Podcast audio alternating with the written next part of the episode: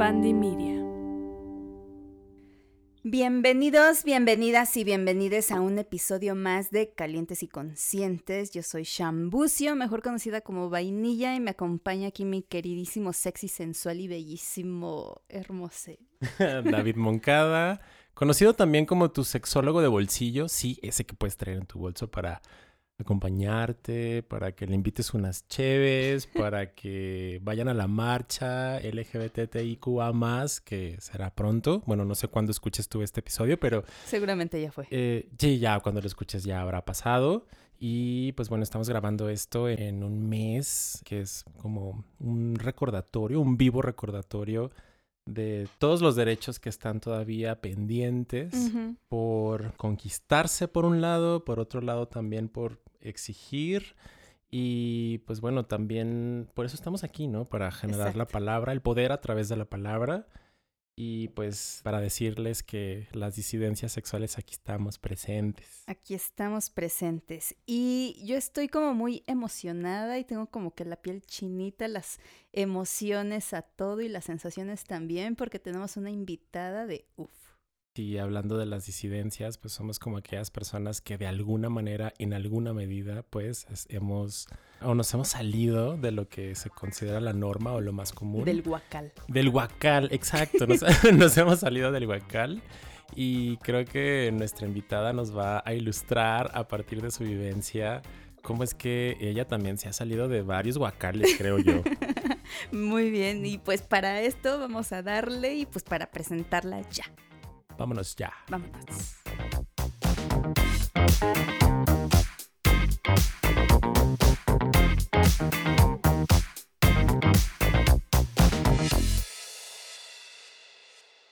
Les presentamos a Alicia Delicia.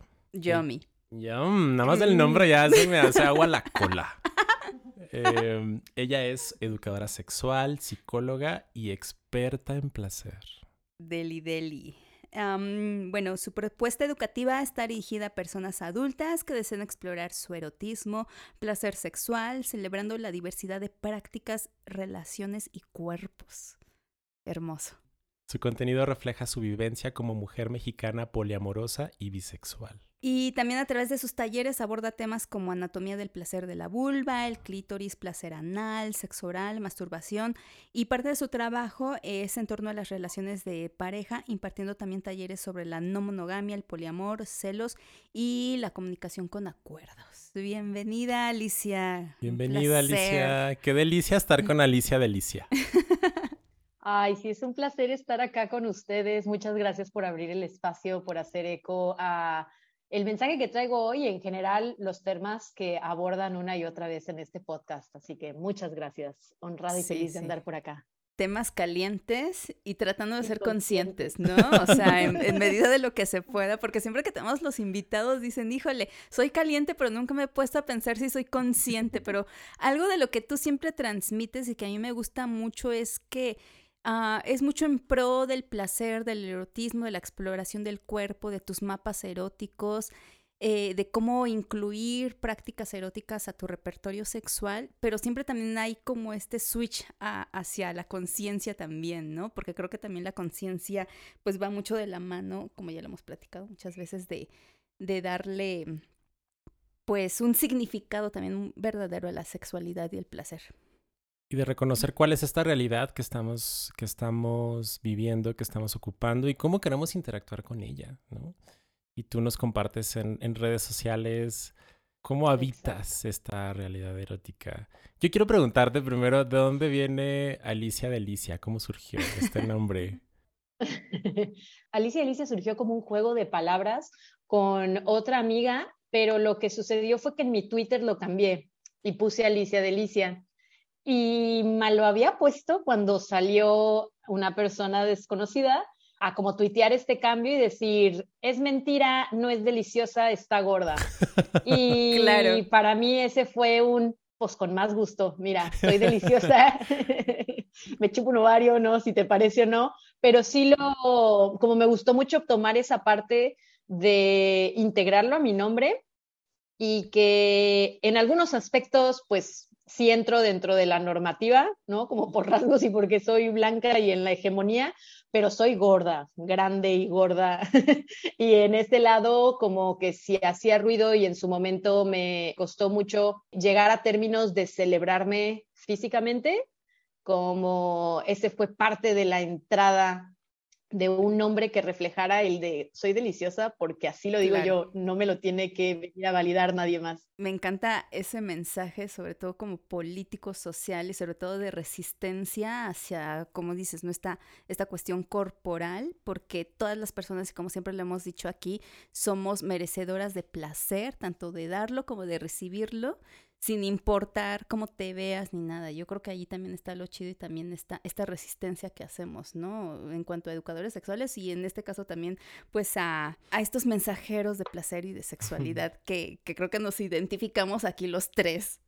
Porque además es como un, un, apelar a nuestra autonomía corporal, a nuestra autodeterminación, ¿no? El podernos decir, este, esta soy yo y este es mi cuerpo, ¿no? es el cuerpo que estoy habitando, ya que estamos hablando como de habitar lugares y espacios hay una autora que se llama María del Mar Ramón, que tiene un libro precioso que se llama Coger y comer sin culpa, el placer es ah, feminista. Sí, sí, sí, sí, lo he visto. Y ella dice que nuestro, ella nos invita, justo como, como te escucho y como lo conecto con lo que acabas de decir, Alicia, como ella nos invita a dejar de mirar a nuestro cuerpo como esta potencialidad futura, ¿no? Es como de, ah, bueno, cuando tenga ciertas características, cuando sea delgado, me voy a dar el chance. Me voy a dar el chance, o voy a hacer esto, voy a hacer lo otro, ¿no? O sea, nuestro cuerpo es el que es hoy. Y dice, claro, es complejo amarse a sí mismos cuando no tienes un cuerpo considerado o, que forma parte de esta belleza hegemónica, ¿no? Claro, pues es muy fácil amarse si tienes ese tipo de cuerpo que todos y todas aceptan en su mayoría.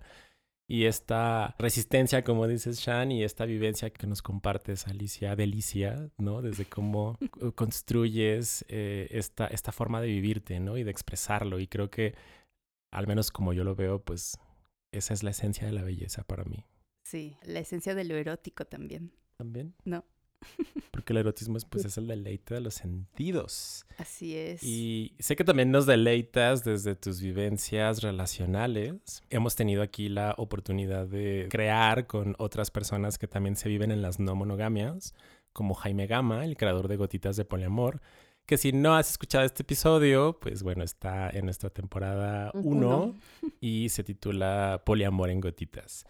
Pero como cada experiencia es comparable consigo misma, ¿cómo tú vives tu ser poliamorosa, Alicia? El poliamor es como creo que de las áreas más centrales en mi vida, porque es a lo que le doy un montón de prioridad, tanto en el sentido laboral como en el personal.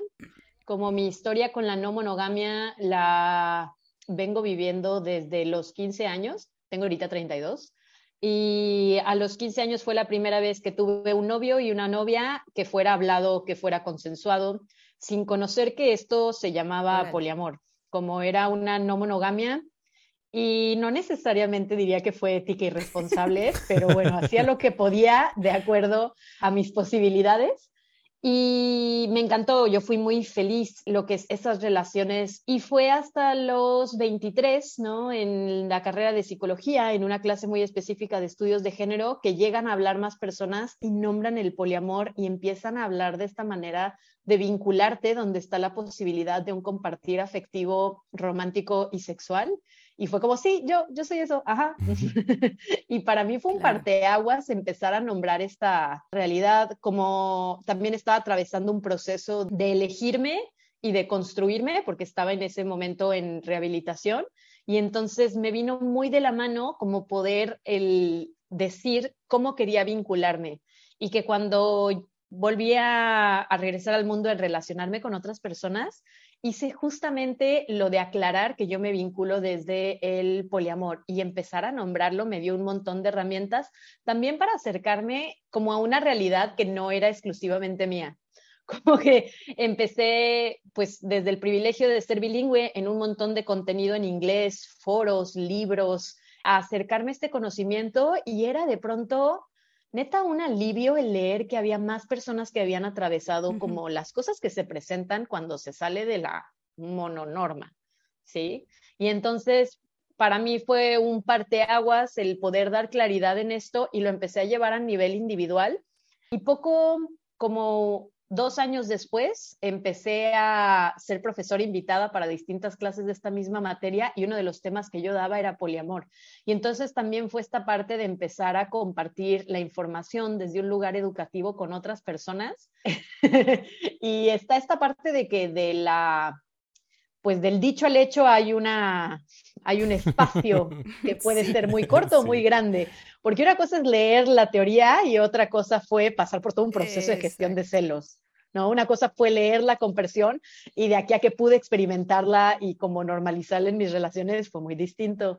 Eh, las mismas herramientas que desarrollé en torno a esto, pero pues la ventaja es que justamente por dedicarme a dar talleres de educación sexual y que esto sea uno de los temas centrales en torno a los cuales educo, como que me ha mantenido muy al tanto y al tiro de esta información y que la neta lo agradezco porque las vinculaciones que tengo ahorita para mí estoy en, la mejor de todas, como estoy teniendo los vínculos que quiero, como quiero, con un montón de comunicación y claridad, eh, donde siento que florece el amor de una manera súper orgánica y chida. Y ahora mis redes como que también es en parte eso de visibilizar, como que si bien tengo la de talleres, como mi cuenta personal, yo sí reconozco que conozco a pocas mujeres mexicanas ¿no? Que hablen abiertamente de su poliamor, no nada más como hacer post informativo, sino que compartan cómo está yendo la vivencia, porque creo que también sucede este fenómeno en el cual si yo terminé un vínculo, entonces, uy, pues ves, es porque era poliamor y falla el poliamor y como buscando la falla, ¿no? Sí, sí, sí. Claro, no compartas. pero bueno, la banda monógama aferrada a ese modelo relacional, no importa cuál le salga, ¿no? Y creo que esto se me hace importante porque tampoco apuesto a que el poliamor sea la manera de salvar todas las relaciones, pero sí creo que la elijo y al momento de elegirla, como que afronto todas las dificultades que tiene de un lugar muy distinto y también disfruto de todos los beneficios justamente de un reconocimiento de saber que esto se está haciendo diferente y lo vale. Claro. Creo que para las nuevas generaciones que existan espacios como el tuyo, espacios como el de Jaime, los podcasts, empiezan a visibilizar un modelo relacional que sale justamente de esta norma y que les da esta apertura e información sobre todo y de cómo tú te vives como una persona en estas relaciones poliamorosas y tienen ya un referente, no romantizando también cómo puede ser una relación, ¿no? Porque muchos dicen, sí, el poliamor salva todo, pues a lo mejor para algunos, pero quizá para otros no. Claro. Y bueno, justo por eso, representación y representación y saber que este es un modelo válido y el amor que tenemos quienes nos vivimos desde el poliamor es tan hermoso y valioso como el que se vive en otros modelos relacionales. Sí. O sea, les escucho y, y, creo que es muy esperanzador, ¿no? Como hablar de las nuevas generaciones, que crezcan con estos nuevos referentes. Y antes de eso yo pienso en mí, o sea, digo, son ustedes mi referente para mi propia historia, o sea, para mi propia historia de afectiva a mis 36, casi 37 años, ¿no? Y cuando te escucho en tus redes sociales, Alicia, hablar de que tú te vinculas desde el amor, la ternura y la comunicación, no creo que sea algo, o yo no lo veo como algo exclusivo de una persona eh, no monógama, ¿no? Es como, bueno, eso me parece algo muy humano, algo muy esencial que no aprendimos de manera tan efectiva y que ahora estamos en este proceso de desaprender, ¿no? Claro, es que justo dices en como que entre este discurso de las nuevas generaciones y la banda más joven y qué bueno que tengan estos referentes y a mí se me hace eso importantísimo, como sí, sí que chingón. Pero estamos la banda ya grandecita con pelos en la cola que llevamos un rato cogiendo.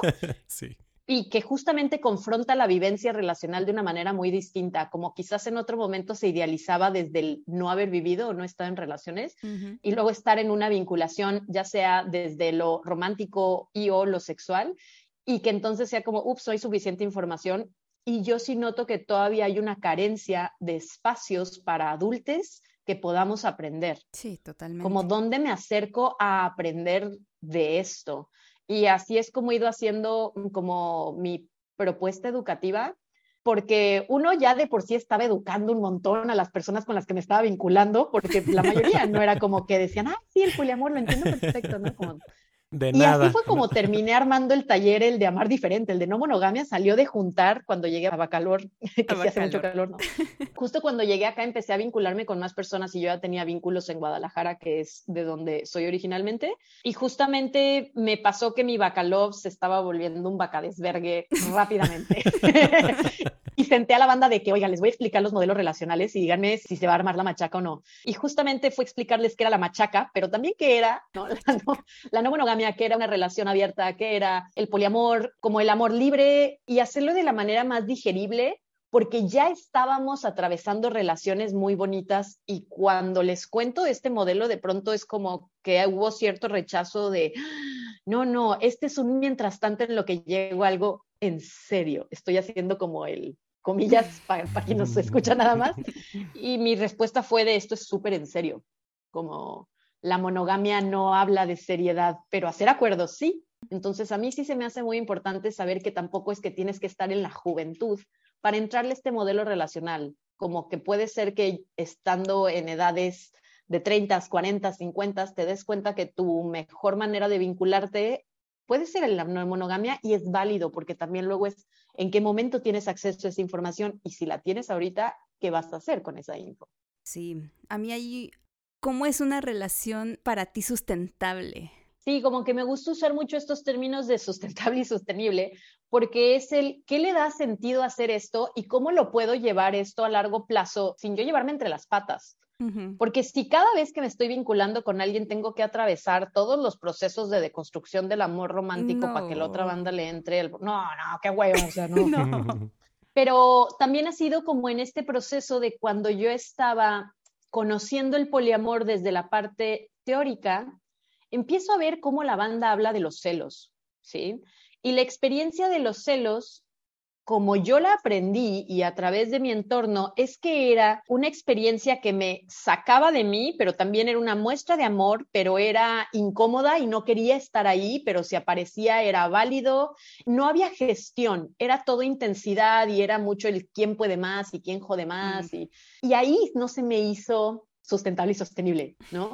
Porque me desgastaba. Esa experiencia claro. era es horrible, o sea, literal era llorar, no quería no, comerme, o sea, como, como me pegaba de una manera que decía, ay, si estuviera en monogamia esto no pasaría. Ajá. no. Pero ves que lo pensé como, como que muchas veces me entraba la, la, el discurso mononorma con el que crecí de, bueno, me merezco esto por estar haciendo esto, ¿no? el castigo. Eh, y luego Claro, ¿no? Sí, sí, como ciudad mocha católica. Ajá, ajá. y entonces también fue este proceso de pronto de decir, oye, ¿y cómo le hago para saber esto? Como para mí se ha sido un proceso muy grande de revisar creencias y cosas como yo no le debo todo mi tiempo, amor y energía a mi pareja, ni ella es a mí, como cada quien existimos de manera individual, claro. chida entera, y juntos construimos una relación.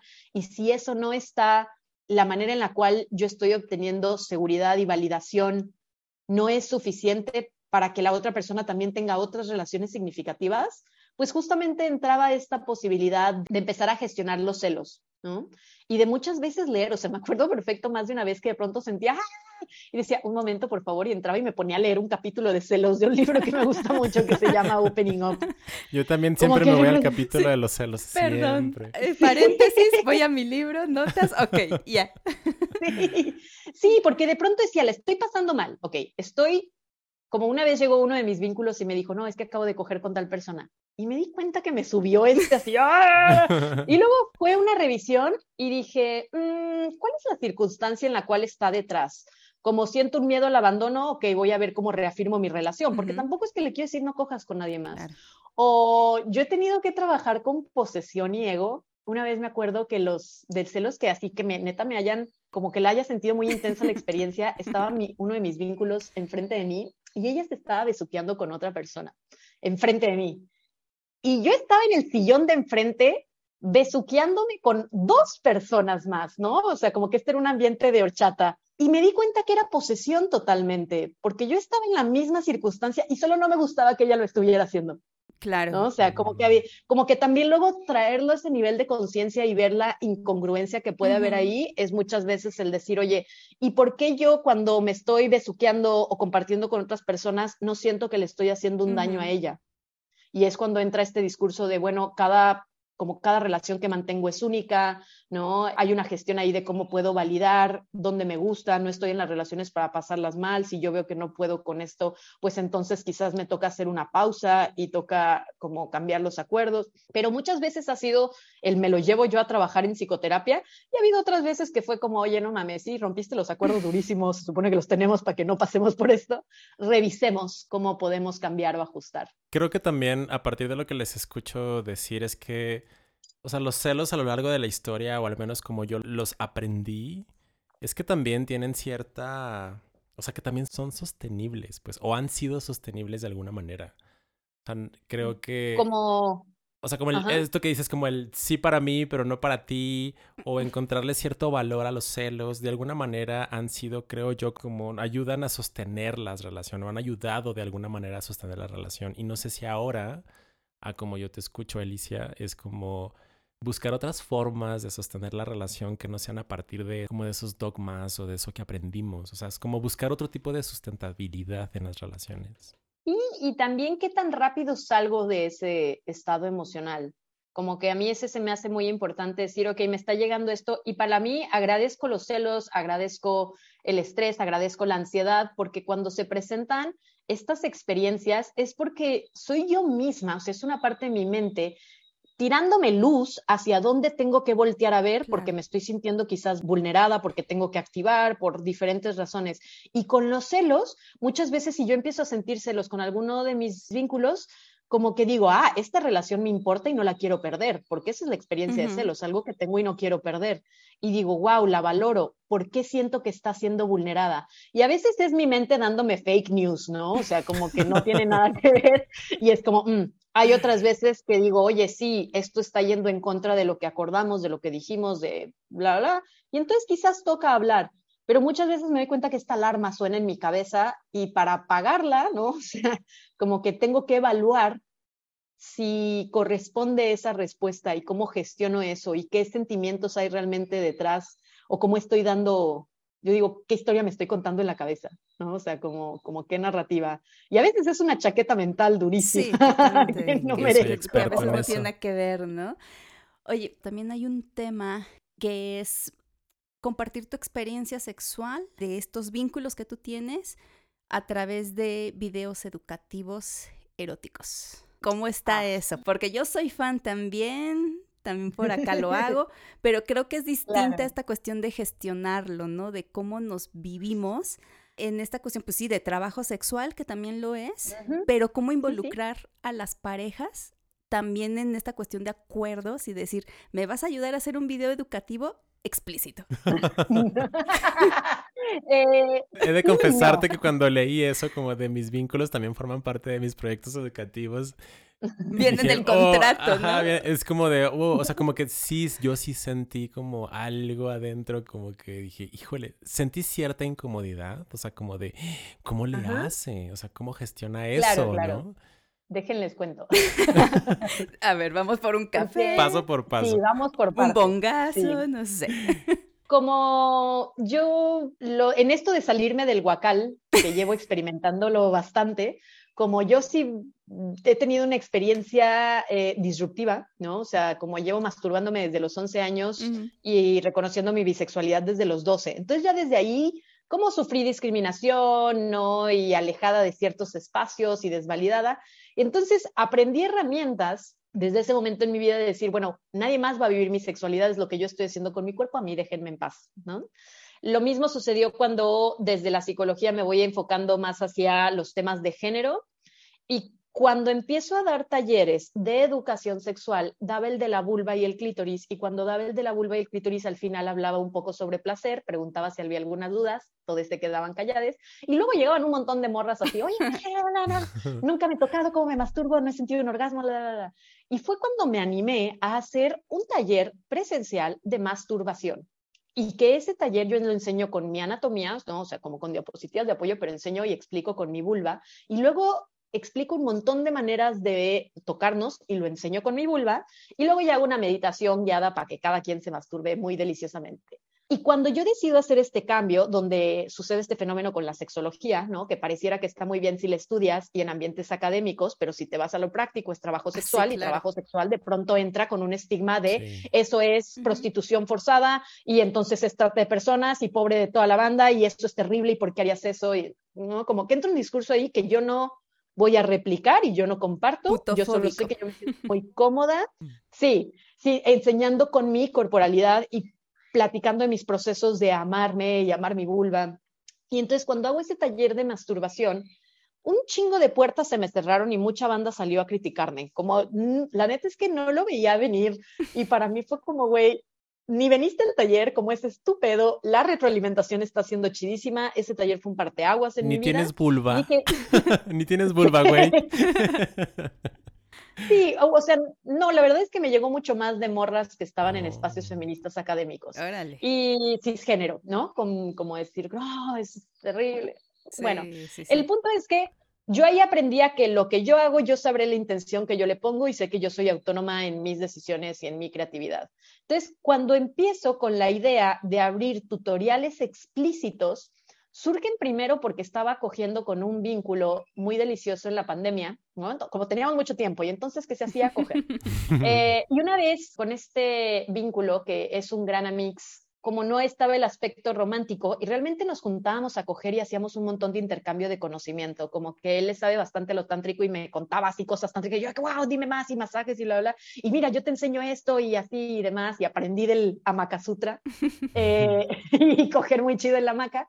Y entonces una vez tuvimos una experiencia muy increíble y me dice, güey, esto lo deberíamos de grabar, ¿no? Y le dije, a mí me encantaría, pero me dije, yo le sé a la educación sexual, a la caricia, acá pero no a la producción de contenido audiovisual. Y me dice, bueno, yo tengo una productora ambulante aparte. Y, claro, él es oh. ingeniero en audio, tenían todo el equipo y le dije, hagámoslo. Y ahí fue cuando empiezo yo a hacer todo el modelo de negocios, ¿no? Y la, como la marca identitaria de Caricia Cinema, que quería que fuera educativo, explícito y educativo. Y la primera temporada fue de mucho aprendizaje, fueron 10 videos de yo masturbándome y al principio hablaba como con voz en off hasta el último capítulo fue cuando dije, empecé a hablarle a la cámara y le estaba hablando a la cámara y me acuerdo que en ese video estaba, tenía dos dildos como de obsidiana y de cuarzo y estaba explicando cómo se podía hacer la dilatación vaginal, o sea, y el proceso de lubricar y cómo se distiende, ¿no? Y cómo se trabaja con el músculo liso. Y fue muy increíble lo que surgió de eso y dije, va, como puedo hablarle a la cámara, pero está muy difícil si yo también me estoy tocando, porque pues estaba toda prendida. Y sí. pero como el multitasking entró a mil en ese episodio. Y dije, ¿sabes qué? Quisiera volver a explicar esto, pero me gustaría como que sea con la anatomía de alguien más, ¿sí? Y la segunda temporada fue de sexo oral y aquí, como yo, mis vínculos tienen distintos aspectos en los cuales construimos, con algunos son, les digo, vínculos centrales, y suele haber un factor de romance y de amor y hay otros vínculos que son amistades con las cuales se da una facilidad de compartir eróticamente muy rico, ¿sí? Y entonces a ese círculo les dije, oigan, voy a sacar mi producción porno, yo lo voy a dirigir, quiero que sean tutoriales y van a poder mantenerse anónimos, ¿no? O sea, como no tienen que mostrar la cara para poder explicar y está buscando una persona con vulva y una persona con pene. La de persona con pene sí es uno de mis vínculos centrales, que es Frank, con quien tengo otro proyecto, que ahorita les cuento. Y la otra persona decidió mantener anónima, o sea, como que quedar anónimo. Y esto fue como contratarles, como que fue todo el proceso de ven y es así, y son dos episodios los que va a salir, y shalala. Y después hago el de cómo comer, y esto era para cómo comer vulva, cómo comer pene, explico anatomía y explico posturas y qué haces para que no se te duerma la mandíbula o te duele el cuello, ¿no? O sea, ese tipo de cosas que neta deberíamos de hablar. sí, hay que hablar de eso. Y entonces cuando hago después con otra persona el de placer anal y cómo comer ano y muy delicioso el besito negro y demás, como que luego lo que sucedía es que tenía que ser súper educativo y con cierta formalidad, y estoy muy orgullosa de ese proyecto y en ese proyecto también tengo otros talleres, pero después digo, oye, hubo muy buena química con uno de mis vínculos, con Fran, y era la pandemia, estábamos atravesando dificultades económicas y le dije, ¿y si nos empezamos a grabar cogiendo y subimos eso? Y esa es nuestra propuesta. Y tenemos esta disidencia de cómo nos vinculamos, de por sí ya vivo abiertamente nuestra relación en redes sociales, como a ti te da pena decir que haces porno, no, a mí tampoco. Usemos eso, ¿no? O sea, mi plataforma es amplia. es, con quien estás casada, ¿cierto? Sí, sí, sí, sí. Con, sí, Fran, con Uda. Y entonces le dije como te latería, como empezar a hacer esto casero y salió un segundo proyecto que es el de Caricia Casera. Y algo que me ha sucedido con mi relación con Fran, para quien no nos conoce físicamente y quiere ir a chismear y vernos, es que corporalmente hay una diferencia muy grande de peso. Sí. ¿no? Como Fran es muy, muy, muy, muy, muy delgado y yo soy gorda, ¿sí? Y grande y voluptuosa. Y entonces, una de las cosas que yo estaba recibiendo un montón de mensajes en mis redes sociales es el de, oye, ¿y no te sientes mal por ser gorda y porque tu pareja sea más delgada que tú, en especial si es una relación hetero, la, la, la? Y entonces me di cuenta que estas eran las personas que querían consumir lo nuestro y me decían, quienes más se suscriben suelen ser mujeres cisgénero heterosexuales que ponen esos videos como inspiración para estar con sus vínculos y sentirse más cómodas y también como tomar creatividad en diferencia de prácticas, ¿no? Y que en sus narrativas a veces me han dicho es como, ay, es que me siento bien porque pues yo también soy una mujer casada y si tú también eres una mujer casada, pues entonces, y yo de que, güey, lo vemos diferente, pero tú suscríbete, ¿eh? Tú suscríbete. Ahora sí que transformando vidas, Alicia. Transformando vidas. Sí, como que fue muy curioso y después la diversión que eso mismo trajo a mi relación con Fran, como lo que es hacer un negocio, porque también eso lo es, no es como que regalamos nuestro forno, porno de manera altruista, como que justamente fue este proceso de decir, oye, ¿cómo nos divertimos? ¿Qué prácticas vamos a enseñar? ¿No? Como disfruto mucho el coito, pero cómo nos salimos de esa narrativa, qué otras cosas se pueden hacer, cómo se pueden mostrar videos donde el objetivo no sea el orgasmo, donde integremos juguetes, donde integremos diversidad de prácticas, donde los anos están felizmente participando de ambas partes, como que justamente decir, güey, es lo que queramos enseñar de nuestra vida sexual. Obviamente no es todo, y pues empezó este proceso muy divertido de también la excusa para viajar y grabar ¿no? Encontrar algún lugar bonito, buena iluminación y vámonos acá. Con una narrativa que, que, creo que es algo que yo misma me gustaba mucho, que en mi consumo de porno era como quiero lo casero porque quiero que haya conexión entre las dos personas y eso es lo que traigo. Y ahí es donde comparto con ese vínculo, como mis otros vínculos que también son románticos, ellas me han dicho muy amorosamente, yo no quiero salir en tu porno. Porque quizás, como yo sí les hablo y digo, oye, imagínate el peor escenario posible, o sea, que esto se filtra y que lo ve tu abuelita, como aún así hasta la idea de que lo que hiciste está bien y no pasa nada. Y si no puedes responder eso, quizás esta movida no es para ti. Y ahí siento que, estuvo muy chido cómo empezó esto. Y las cenas de Navidad con la familia de Fran, uff, entretenidísima. Aquí con lo que compartes me, me identifico mucho porque pues yo también genero contenido erótico desde hace ya como 15 años, pero me gusta también mucho esta feeling que le dan un poco más casero, porque dejando todas las producciones súper grandes que hay en cuanto al porno, el que tú le entregues a alguien algo más desde tu vivencia, desde lo que tú compartes en tu intimidad, en tu sexualidad y mírala. Además le integro juguetes y le integro esta otra cosa, lo hace más vivencial y más realista. Entonces creo que eso es también lo que conecta mucho con las personas, ¿no? Sí, algo que a mí se me hizo muy importante como en este proceso de hacer trabajo sexual y en los acuerdos que tuve, por ejemplo, con Fran de hacer esto es que todos nuestros videos son tomas corridas.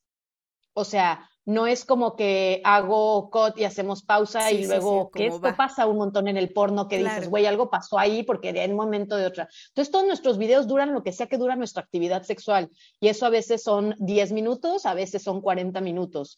Y que se vea eso y que se vea luego cómo se hacen algunas pausas, cuidados como tener los juguetes a la mano, como que se usa lubricante o se usa condón, como que todo eso a mí se me hace que tiene como también se vuelve un alivio de decir, wow, no, como no es todo performático y que cosas que se ven ahí que de pronto yo misma he visto de decir, ah, no estoy acostumbrada a cómo se veía mi culo y mi ano así y ahora inseguridad nueva, pero también es como quiero visibilizar eso, ¿no? O sea, quiero ver cómo se me acomodan las carnes, los ruidos que se hacen, el espérate, se me está durmiendo la piernita, como todo eso para mí es real que le suma a decir me siento más cómoda como consumiendo esto que quizás otras cosas que generan unas expectativas que no son, pues eso, pareciera que no son alcanzables.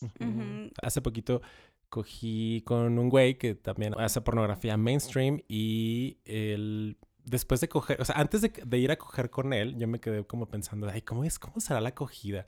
Realmente fui, o sea, yo llegué con mucha curiosidad y con mucha expectativa como de, ¿será que vamos a recrear un guion pornonizado? Eso fue lo que yo iba pensando mientras iba en la Didi rumbo a su casa a las dos y media de la mañana. Y pues bueno, llegué y la interacción se dio como normalmente se da en mis otras interacciones sexuales de un grinderazo. Y al final, la acogida estuvo bastante deliciosa, que de, repente yo le atribuí ciertos poderes como de, ah, sí, claro, es experto en dilatar el culo porque pues esto dedica al porno, ¿no? Y al final se dio el espacio de charla y le dije, o sea, me asinceré con él y dije, mira, pues sí llegué nervioso, llegué con cierta expectativa, leo en tus redes que haces porno y como que dije, pues, ¿cómo coger a este güey fuera de la cámara, no? Y entramos en un diálogo bastante interesante en el que me dijo, bueno, pues a todos los vatos con pene nos inyectan un medicamento, a todos, sí o sí, para que el pene esté bien erecto. Y si queremos como recrear el cream pie, pues inyectan un lubricante que parece semen, ¿no? Y esto hacen, o sea, como un periodo de grabación de cuatro horas es para una producción de un video de 40 minutos, ¿no? Vaya, no quiero con esto decir que una producción sea mejor o peor que otra, sino apelando a nuestro ojo explorador. Es como, me gustó mucho conocer esa experiencia de esa persona en la industria del porno. Y ahora que escucho esta otra parte, esta otra vivencia de ti, de cómo tú produces, de cuáles son, por decir así, tus, tus lineamientos o no sé, o sea, de qué manera lo quieres hacer con la libertad que tú gozas, como también él, este otro güey goza de, de, las libertades que tiene como para dedicarse también a ese tipo de trabajo sexual. Es como, wow, qué chido, o sea, qué chido conocer varias perspectivas, varias vivencias y qué importante es para diversificar y para dejar de estigmatizar a quienes generamos este tipo de contenido. Y ahí dijiste como también una parte importante que es el, como qué expectativas se crean en torno a eso y cómo ajustas esas expectativas a la realidad. Sí, claro. y que como que también es tener esa apertura de decir, bueno, cada experiencia va a ser única y deliciosa, ¿no? Y comparable consigo misma. Claro, sí, sí, sí. Claro, o sea, es como si le bajas ahí esa expectativa durísimo, entonces todo se vuelve como mucho más llevadero y otra manera de estar presente, que al final es lo que yo sí procuro, aspiro y deseo en todas mis relaciones. Totalmente de acuerdo. Para quienes nos escuchan, Alicia, me gustaría pedirte que nos compartieras de qué manera podemos, a partir de tu experiencia, claro está, como reconciliarnos con el cuerpo a como yo creo o percibo o leo que tú lo has venido haciendo y con sus capacidades para sentir. Mm, a ver, como que siento que hay varias estrategias que he incorporado para disfrutarme como hoy lo hago en día, o sea, dependiendo en qué momento está de mi vida, era qué narrativa tenía que darme para, para poder conectar con mi placer, porque durante mucho tiempo lo hice como desde el yo me tengo que dar placer porque nadie más me deseará, porque no cumplo con el deseable de mujer en este mundo y entonces se me hacía triste esa visión, pero al final del día me daba placer. Es como nadie más me lo da, bueno, me lo daré porque me lo merezco, ¿sí? Porque también siento que el placer es de las experiencias más potentes que podemos experimentar y porque no, o sea, literal está al alcance de mi mano. ¿no? O sea, como, como que está así de sencillo de yo poder experimentar como todo este rush, ¿no? Sí. Pero hoy en día hay otra situación que para mí me ha vuelto mucho más entusiasta a la hora de compartir todo lo que hago, que es que el mundo se está yendo a la mierda rápidamente. O sea, como, a veces digo, ya, ya, yo también ya. ya me quiero ir a la verga también. Es que la neta sí siento que hay un montón de situaciones súper violentas que son estructurales, o sea, cosas como la crisis del agua y en general el calentamiento global, la situación de violencia que tenemos con el narcogobierno, donde la violencia la veo una y otra vez por todos lados, y por otro lado, pues el hecho certero de que todos moriremos, ¿no? O sea, sin ponerme dramática, pero todos moriremos. Yo la quiero pasar bien mientras tanto, en medida de lo que sea posible, al menos en mi sexualidad, como hay un montón de otras cosas donde saldré y tendré otros tipos de actitudes y de verla, pero al final del día hay un espacio en donde yo regreso y tengo la posibilidad de gozar de mi placer sexual, no mames, claro que lo haré, es lo que me da pilas para seguir viviendo luego con escenarios tan desoladores que hay en algunas realidades, ¿no? O sea, como quiero celebrar también a la banda que es asexual y no tiene ese deseo de quizás generar este tipo de actividades sexuales, pero la gran mayoría sí queremos coger, tenemos ganas, pero no toda la banda la encuentro con tanto entusiasmo de gestionar la caricia como lo hago yo. y mi pregunta la delicia caricia. Sí, como en el ¿por qué no? Y entonces, como a veces es un poco inspirar con el ejemplo y es la razón por la cual lo hago abierto de, güey, literal me puse a preguntarle a mis amixes con quien me quiero besuquear, quién tenía ganas de venir, y mucha banda contesta que sí. Y también crear otras narrativas, como soy fan de las fiestas de besos, y en un beso ya puedes darte como un poco idea de con quién hay más clic y luego gestionar otro espacio y que luego en otro espacio sean caricias, ¿no? Y luego en otro espacio quizás sean frotamientos genitales y se tendrán en cuenta otros cuidados. Como que también luego la banda piensa que de horchata se imaginan, no sé, como el cien pies humano, ¿no? O sea, un poco así. todos con todos metiendo y sacando en los... Sí, es como, no, hay muchas dinámicas. Como también vienen desde una narrativa como bien coitocentrista como limitada a ciertos aspectos, o que todo debe ser penetrativo para tener validez y que si no está pelo, entonces no cuenta, ¿no? Y es como, no, mira, puedes tener otras opciones, ¿no? O sea, como hay otras prácticas que también pueden ser muy placenteras y que apelan mucho al erotismo de generar situaciones donde yo conecte mucho, me prendan, o sea, ponte creativa, que es lo que como no tiene que ser necesariamente que alguien te esté tocando en cierta zona, pero el hecho de estar siendo masajeada por múltiples personas, serviste, el hecho de que estemos todos acá en bolas, ¿no? Como que hay más cosas que se pueden sumar a lo colectivo y que también lo puedes hacer más de acuerdo a lo que tú te sientas cómodo. Yo siempre digo, el cuerpo nos retroalimentará. Haz hasta donde sientas placer, que el placer sea tu guía y donde no, haz las pausas que correspondan. Y verán cómo generando esos espacios como seguros de explorar sin que sea con una narrativa romántica o penetrativa, uff, como salen un montón de posibilidades para hacer la sexualidad bien divertida, bien deliciosa, como bien sostenible, porque lo merecen. O sea, yo sí di, y lo digo y me da mucho gusto decirlo porque no fue mi realidad durante muchísimos años, pero durante los últimos seis años de mi vida le he pasado bombas y el día de mañana me muero o me matan porque es un México violento, eh, la he estado pasando bien. Como no siento que mi vida se me está yendo ni estoy viviendo con arrepentimientos, y, ¿no? y creo que todos merecen tener esa respuesta. Es como, sí, sal, no te esperes, no tiene que ser viernes para coger. sí, no tiene que ser el, como el viernes de Vips. De, Vips o viernes, sí, yo digo, wow, todos nos merecemos el placer. Sí, y ahorita, o sea, ya me noté todos estos tips que acabas de dar, así de... Y hasta se me antojó una horchata con canela y candela. También una horchata con canela, con fresa, con melón, con sandía, ¿no? O sea, porque también hay horchata de muchos sabores. Porque como dices, Alicia, nadie más va a vivir nuestra sexualidad. Y creo que ese es un mensaje con el que me gustaría despedir este podcast. Ay, no. ¿Alguna otra cosa que quisieras compartirnos, tus espacios, donde te encontramos, donde te pueden seguir, todo, todo, todo para que la gente disfrute de, de su erotismo y tenga más herramientas para disfrutar de ello?